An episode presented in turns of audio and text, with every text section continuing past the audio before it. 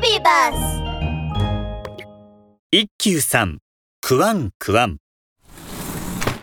昔々、一休さんという賢くてとんちで評判の小坊主がいました。ある日のことです。和尚さんは隣の家のおかみさんから大好きなぼたもちをもらってきました。おいしそうなぼたもちだえーしかしちょいと少ないな寺の小僧たちに分けるだけの数はありません。こうなったら仕方がない全部一人で食べてしまおうそこで和尚さんはそのぼたもちを戸棚の奥に隠しました。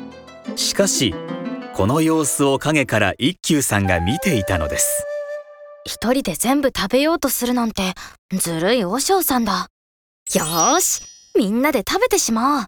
一休さんは和尚さんの見ていない隙に隠されていたぼたもちを戸棚から取り出すと寺の小僧たちと一緒に全部食べてしまいましたおいしいおお、しかし一休、こんなことをして大丈夫なのか？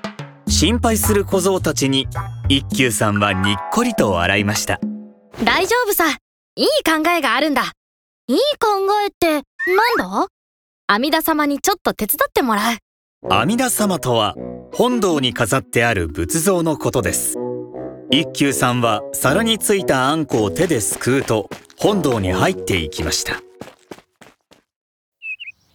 次の朝和尚さんは大きな声で叫びました。ああああ戸棚にあったはずのぼたもちがなくなっておる。和尚さんはカンカンに腹を立て一休さんたち小僧を呼び出しましたこれぼたもちを盗んだのは誰じゃ？すると一休さんはとぼけた口調で言いましたはて、私たちは知りません。嘘をつくな嘘じゃありません。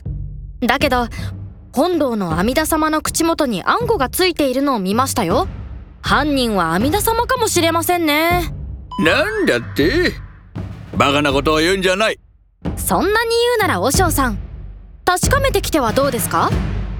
和尚さんが本堂に行ってみると確かに阿弥陀様の口元にはあんこがたくさんついています。そこで和尚さんはははこれはどうやら一休の仕業だな。と気がつきました。一休のやつめ。またとんちでごまかすつもりだろうしかしそうはいかんぞ。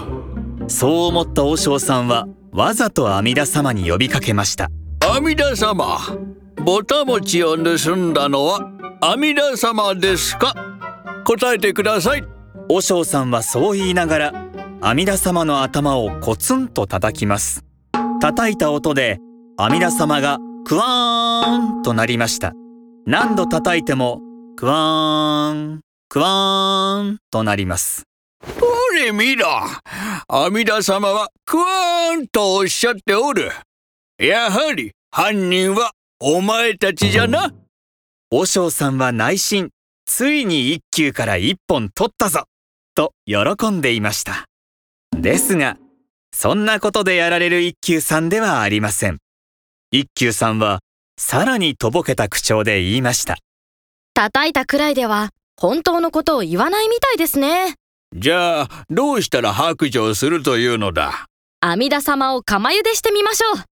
一休さんはそう言って阿弥陀様を煮え立った釜の中に入れてしまったのですすると阿弥陀様はくったくったくったと泡を吹きましたほらね。阿弥陀様が食った食ったと白状したでしょ？これには和尚さんも返す言葉がありません和尚さんはまたまた一休さんにはかないませんでしたとさ。へえ。おしまい